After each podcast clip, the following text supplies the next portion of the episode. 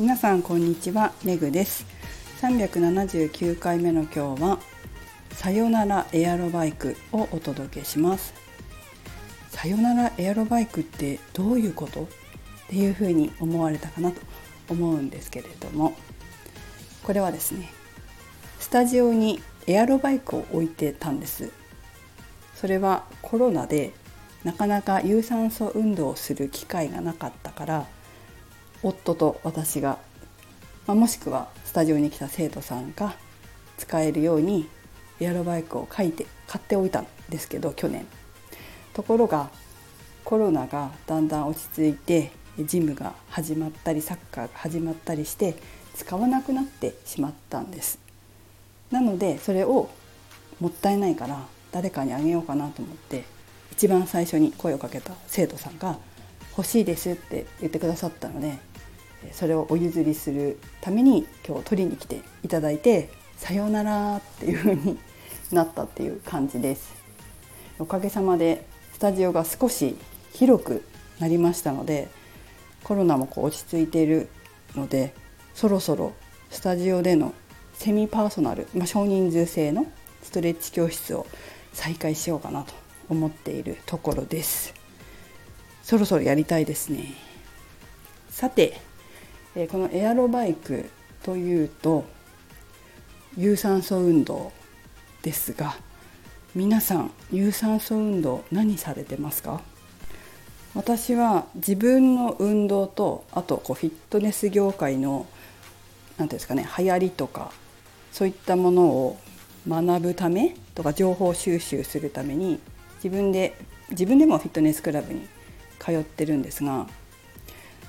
スタジオのレッスンちょっとね最近行く時間がスタジオのレッスンがない時間帯になっちゃってまあ1個だけ受けてるのはあるんですがそれはヨガっぽいやつなので有酸素運動っていうよりは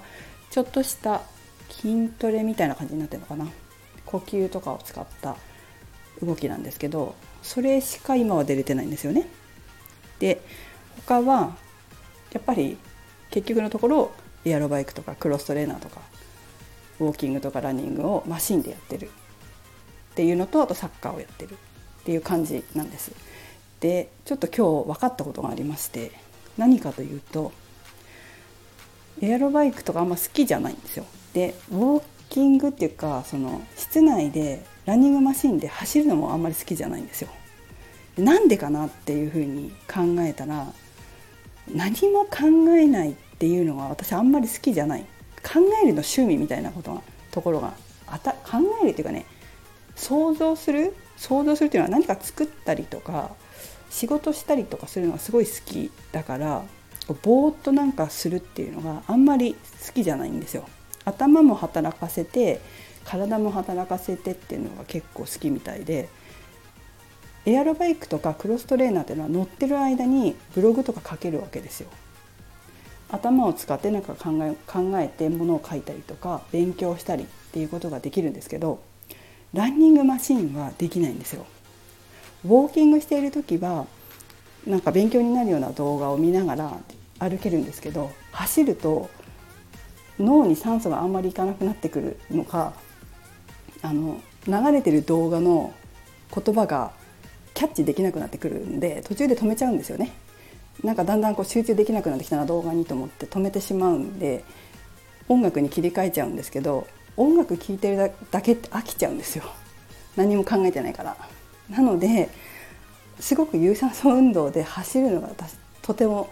得意じゃないなって前から思ってたんですけど理由が分かりましたね。でサッカーができる理由はサッカーって頭使わないとできないスポーツでどこでボールを受けて誰にパスを出すのかとかそういうことを考えながらやるスポーツなんですよね。ただ蹴ってるだけじゃないので。それだと頭も使うので飽きないでできるんですよ。だからサッカーは続けられるんだなっていうにちょっと思ったんですよね。このように人にはやはり合う合わない続く続かないっていうのがあるなと思いました。走れるんですけどそうね。走れるんだけどあんま長い時間走れないな。ただ走るのはちょっと得意じゃないなって思いますね。合うスポーツ合う運動続けられる運動続けられるスポーツっていうのがその人の性格とかそういったものであるので皆さんもこう誰かがやってるからやってみたけど続かなかったから私運動続かないって思わない方がいいと思います。本当に私と逆で走る方が何も考えないで済むから気持ちがいいだから毎日ランニングしてるっていう人もいるんですよね。それはその人に合ってるわけですよ。私とは逆なタイプ。なので自分に合ってる運動っていうのを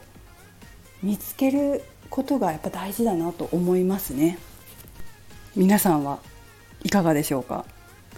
人と比べずに自分が続くものを探してください。そして、え私のようにエアロバイクやクロストレーナー有酸素運動室内でやるのは苦手なんだけどでもブログを書きながらとか本を読みながらだったらできるとか勉強しながらだったらできるとか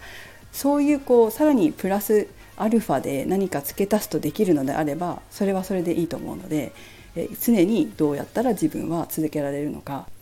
もしくは何だったら続けられるのかをぜひ探してもらいたいなと思います。まあ、見つからない時はね私たちのようなトレーナーみたいな方にいろいろこう教えてもらったりこういうのどうですかって提案を受けるのもおすすめです。